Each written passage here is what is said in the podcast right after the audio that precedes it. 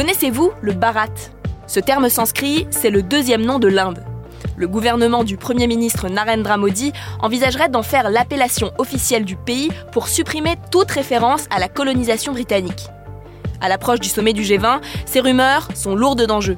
Pourquoi? On pose la question à Thierry Arnaud, éditorialiste international à BFM TV.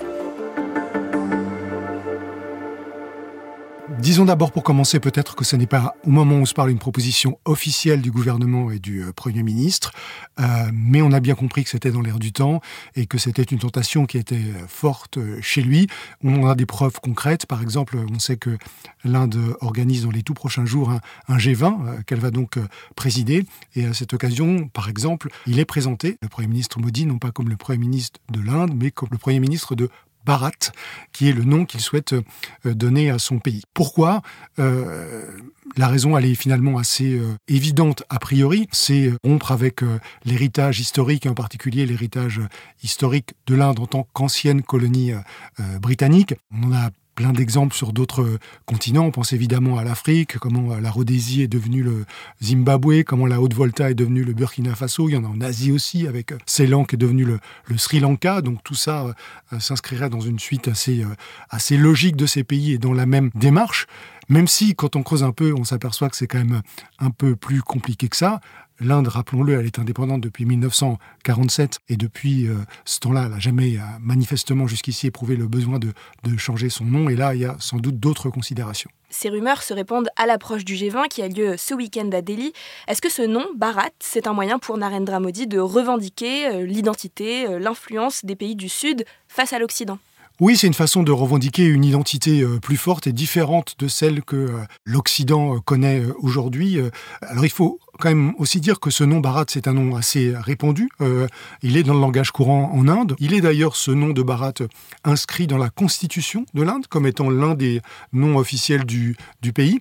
Donc il ne vient, pas de, vient pas de nulle part. Hein. C'est un, un nom dont l'origine remonte à plus de 2000 ans, qui désignait à l'époque un territoire qui n'est pas exactement celui de l'Inde aujourd'hui, qui était un territoire plus large, qui comprenait notamment ce qu'est ce l'Indonésie aujourd'hui, mais euh, c'est un nom qui ne vient pas de nulle part et qui est associé à l'identité du pays. Narendra Modi euh, est aussi à la tête d'un gouvernement nationaliste épinglé pour euh, ses discriminations contre la minorité musulmane.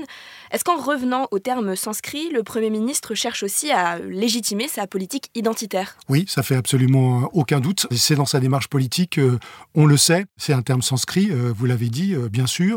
On sait que sa volonté d'affirmer cette identité, notamment au détriment de la communauté musulmane indienne, elle existe. allez, appelons les choses un peu brutalement par leur nom, un peu une des marques de fabrique de, sa politique. Et il faut ajouter que 2024, euh, ce sera une année électorale en Inde et que donc tout ça aussi est à prendre dans ce contexte de politique intérieure. Face à lui, il va avoir une coalition euh, euh, d'opposition qui s'est appelée l'Indian National Developmental Inclusive Alliance. L'acronyme, c'est India. Et donc, je ne dis pas bien entendu qu'il a choisi de pousser ce nom de Bharat en avant uniquement pour répondre à ce projet politique de la, de la coalition mais c'est une illustration euh, du fait que euh, c'est sa volonté de se démarquer et d'opposer son identité à celle que l'opposition veut lui renvoyer. Merci d'avoir écouté la question info. Tous les jours, une nouvelle question et de nouvelles réponses. Vous pouvez retrouver tous les épisodes de ce podcast sur bfmtv.com et toutes les plateformes d'écoute. À bientôt!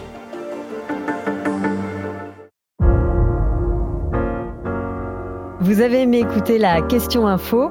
Alors découvrez le titre à la une, le nouveau podcast quotidien de BFM TV. Les grands récits de l'actualité, des témoignages intimes, c'est tous les soirs sur vos plateformes préférées. À bientôt!